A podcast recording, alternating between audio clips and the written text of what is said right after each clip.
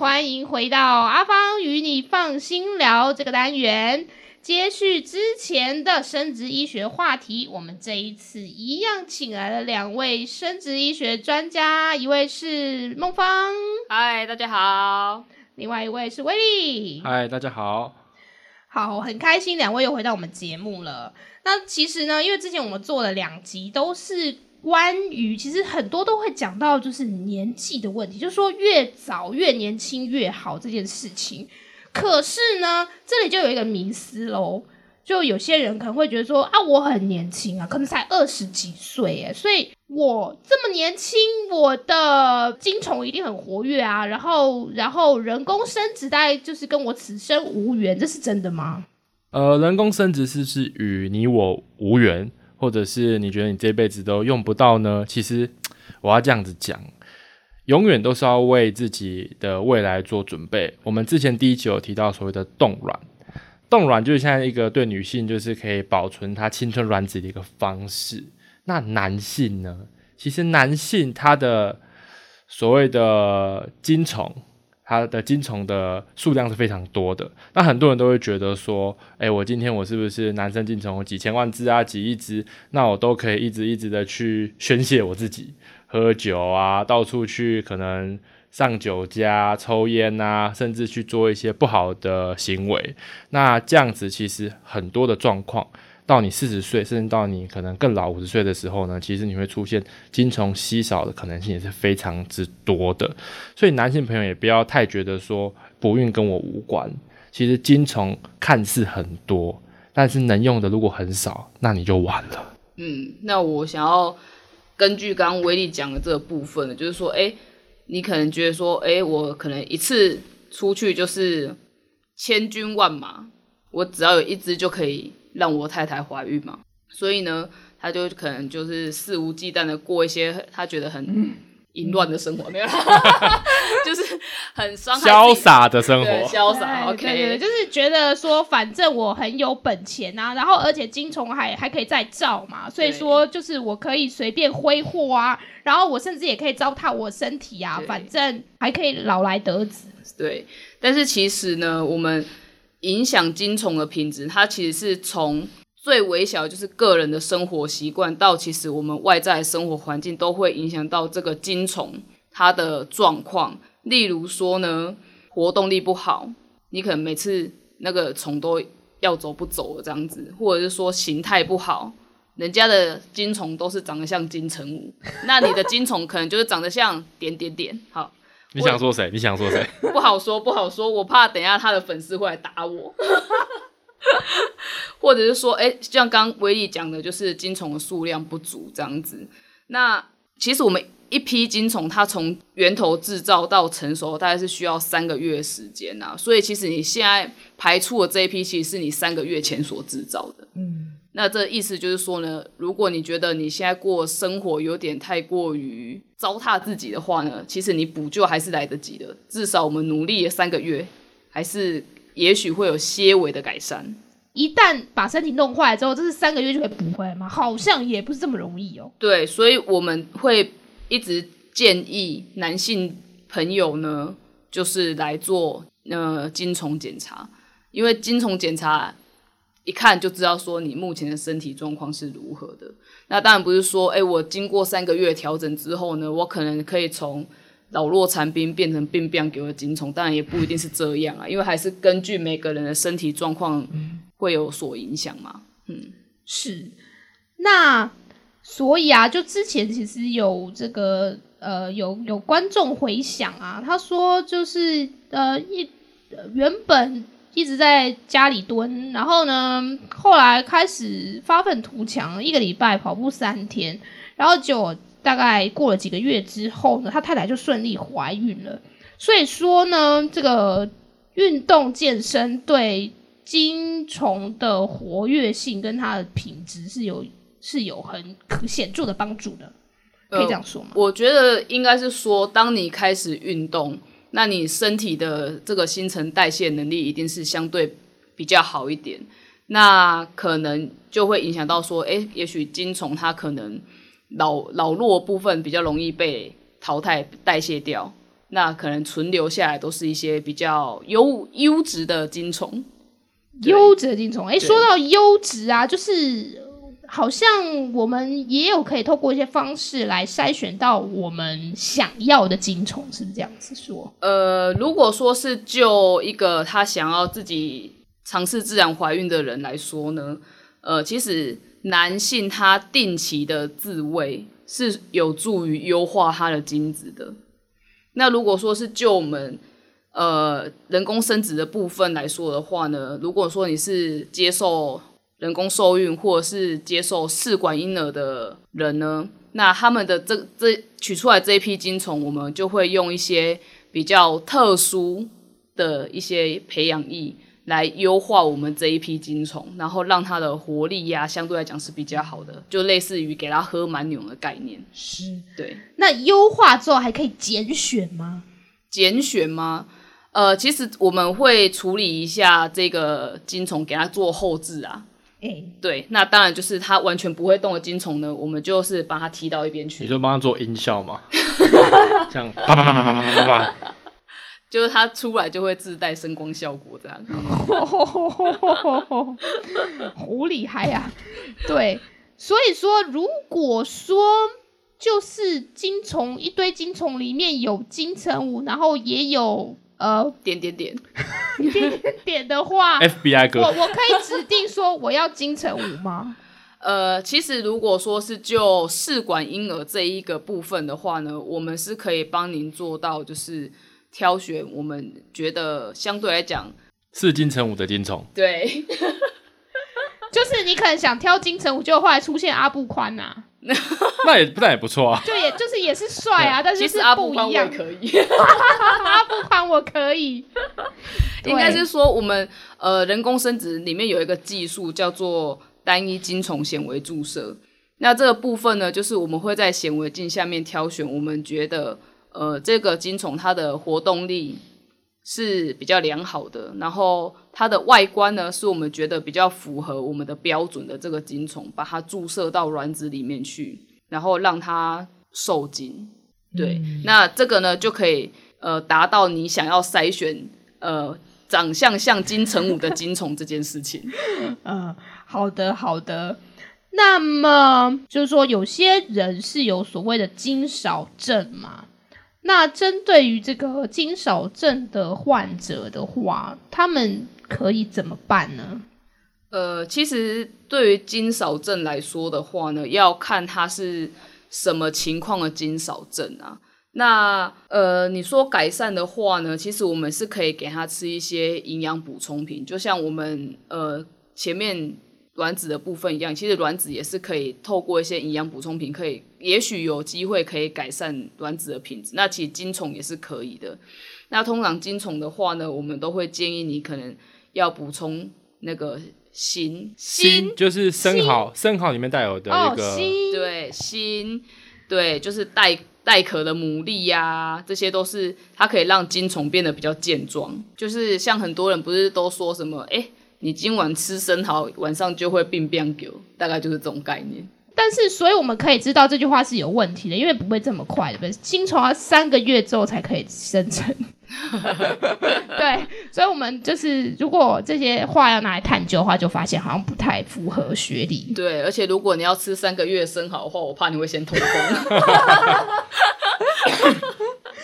是，那这个这个精少症是指说呢，它的这个精液里面的精虫的量，嗯很少，嗯，对不对？对，那所以说，精液的量跟精虫量是一点关系都没有，是吗？嗯，是呃，应该是说它没有绝对的相关性啊。当然，你有可能你的精液多，相对来讲你的精虫也有可能会多，当然不排除有这种可能性嘛。但我只能说，这个没有精益多等于金虫多是没有这件事情的。刚刚我们有讲到说，这个金虫从原料到成品中间历时三个月，那这个三个月之间还有什么其他的变动因素呢？嗯，其实我觉得就是像刚刚我讲的个人生活习惯嘛，比如说你有抽烟喝酒啊，或者说你本身的工作就是日夜颠倒，或者是说需要常常熬夜，比如说你是一个呃需要想文案的人啊，你可能文思泉涌一来的时候，你完全就没办法停止。那像这个情况，你就有可能会影响到你制制作金虫的这个过程。那或者是说，有些人他就是喜欢穿什么皮裤啊、超紧啊，整个很绷的这一种，他其实就是会把你的蛋蛋整个闷在里面。嗯，那就是像我刚刚有提到，就是说在高温的情况之下，其实你很容易让你的那个你的子弟兵们处于一种就是完全不想动的情况。你也知道，像天气热，我也只想要躺在家里，不想出门，因为我觉得一出去我就融化了。好哦，但是这个时候如果人的话，我们用一下冰枕的话，就会让我们觉得啊舒服了。对，这个这个金虫可以这样吗？嗯，你可以让它时时出来透透气啊，但我很怕你会被 当做变态，所以这种事还是在家做就好。好哦，好哦，好哦。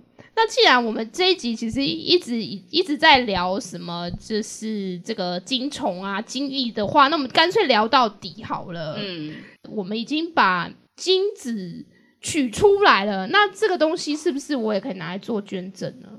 呃，其实也是可以的，但是就像前一集说到，就是你是一个想要来捐赠精虫的男性朋友呢，我们也是会经过多方的筛选，而且其实以华人的社会来说的话，其实接受捐赠金虫的夫妻，其实比例来讲是相对于比较低一点点的，所以当客户他如果开出来的条件给我们的话。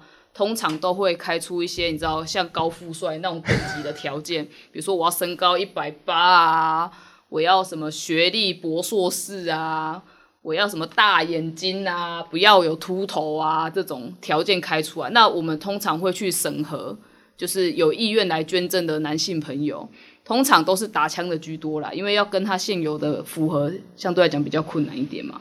而且除了这些外在条件以外呢。身体健康也很重要嘛，我们一样也是会再筛选过，就是诶有没有一些疾病啊，这种我们都是不会让他做捐赠的。嗯，那当他捐赠完之后呢，啊，最重要的一定要做精虫检查嘛。如果他各方条件都很符合，但是诶他可能精虫品质不是太理想化，我们也没办法让他捐赠。对，嗯，是哦，所以呢，我们就是当你满腔热血想要捐血啊、捐精啊、捐卵啊，那但是也要看看你身体的状况到底是不是符合。对，对，你也知道，如果像捐血的话，你捐到一半自己不舒服，哎，血还可以打回去，但是精子跟卵子可能就没办法了。泼出去的水 就覆水难收这样子，但是哎，我很好奇的是说呢，大家都一直在讲冻卵冻卵啊，可是好像没有人要冻精哎。呃，其实就像呃，我们一开始聊到了，大部分的男性朋友会觉得说，哎，我的子弟兵都是源源不绝的。其实大家不会有意识到说他要去冷冻精虫，通常会去想到冷冻精虫的人呢，都是他罹患了癌症。他需要去做化疗，他很怕说他会不会接受这些呃药物治疗之后，导致他的精虫变得都不 OK，或者是说甚至于是完全是制造不出来，那他们才会去考虑到冷冻精虫这一块。是，哎，那请问威力冻精跟冻卵的费用是一样的吗？冻精跟冻卵，他们其实在每年的保管费的部分，其实。都大同小异，可能有些医院它动卵比较高，有些医院它可能费用是一样的。那当当然，在这个所谓的流程，就是这个取取卵的过程需要比较繁琐嘛，我们要打所谓的促排针，然后我们还要去做超音波抽血的检查。但是这个动精，它其实只是去我们的取精室，就是把电视打开，把一部片放上去，对。那就把精子取出来，那当然不需要经过什么打针啊，或者是手术嘛。所以这部分的话，费用大概可能冻卵就我上集提到的，需要这些耗材的部分，还有手术麻醉的部分，整个 total 是十万块。那冻精的部分看各家，有些有些可能三千，有些可能五千，这个都不一定，因为我们要做所谓的精子的处理。帮你冷冻，然后帮你可能分析你这一次冻的精虫到底够不够量，活动力到底好不好，所以价差是非常大的啦。可是这个是一定的，因为卵子的整个取出来的过程是非常繁琐，所以有时候呃男性的朋友还是要体恤一下你的女朋友、你的老婆。其实当女生，像我们做生殖啊、做妇产科，其实当女生其实真的是很辛苦的。相较之下，取精是比较简单的嘛。但是因为呢，我个人没有进去过，那我相信有很多人没有进去过，所以应该有人好奇，到底取经室里面呢设备到底长什么样子？既然你刚刚说可以开电视，请问有耳机吗？当然有耳机，对，因为毕竟你知道，隔音这种东西还是有限的。那有些人他如果有，因为你知道后来取经的可能年纪比较大，他可能有重听，那可能导致整个医院呢都是他的隐隐偶尔声音，那就不好了。那哦，这时候我要讲一句，就是呃，有听的观众，如果有一天你们真的面对这样的问题的时候，请不要再问护士说可不可以帮我取了，对，没有这回事情。都是自己来，因为毕竟这个台湾其实它是一个很文明的社会，很进步的社会，是不会有这种事情发生的啦。对，那当然，如果你有特殊的需求，你可以跟你医生说，可能自己取不出来，你是不是要呃太太帮忙，或者是你要在家里自行取，这个都可以跟医生讨论。那我就没办法在这边告诉大家说你的主治医师会给你怎么样的方式了。那至于你们会担心所谓的片子会不会太老啊？会不会就是你不喜欢，你比较喜欢欧美口味的，你比较喜欢可能呃其他风味的？那麻烦手机带进去。我相信现在全部的男性朋友呢都知道去哪里搜寻这些影片。但我刚刚就是想到一个问题，就是他如果在家里面取经的话，那他带过来途中的运送该怎么办呢？这个问题我比较不建议在这边讨论啦，因为这个要看他的主治医师跟他医院的习惯，这个比较不好去探究要怎么办。哦，对，所以就是男性朋友，虽然你可能觉得在外面就是做这件事情可能会怪怪，但是就是嗯，你还是在取经室取好了啦。对，这样是最好的。应该是说有些人他会担心说，哎，他来的路上有任何的风险，他好不容易。辛辛苦苦取出来了他的，你知道宝贵的子弟兵，对他的小小朋友、小小兵，对他的小小兵们。那有些人他就会想说，哎，那他就是还是在呃诊所里面取或医院里面取这样子。那有些人他真的觉得说，哦，他在这里取，他真的是压力很大，他觉得每个人都在观察他，都在看他说，哎，他到底现在情况到底怎么样啊？都很关心他在里面一举一动啊。但是其实我们。手上的事情真的很多，我们真的没有空管你到到底什么时候要出来。对，所以取经室总不可能是什么落地玻璃窗吧？其实蛮隐秘的了，老实说。对呀，就是应该有隐私吧？对，但是还是有的男性朋友他还是会觉得压力很大，所以如果在这个情况之下的话，我们也是不勉强，就是你还是可以回家去进行这个动作这样子。嗯，对。那刚阿芳有讲说，就是哎，那他怎么拿过来？其实就是就是像一般这样子拿过来，就放在包包里拿过来就可以了。真的，这好像不需不需要冷藏好吗？各位朋友，不用冷藏，也不用冷冻，也不用加热，都不用，就放在包包里拿过来就可以。我以为要去买那个液态氮容器。哦，阿芳那个很贵。对，那个好几好，好像好几万，可能都不见买得到哈。呃，看大小啦。对，所以各位男性朋友，你们真的已经很幸福了，好吗？就像验尿一样，就是带一管。好，这个后面我会剪掉。OK，好哦。那很开心，这一次呢，我们又请到两位专家，请到孟芳跟威力来为我们解惑。那如果各位呢还有什么想要了解的主题呢，可以在下面留言。如果还没有订阅的话，记得要订阅我们哦。那我们这一期阿芳与你放心聊就到此结束喽，拜拜，拜拜。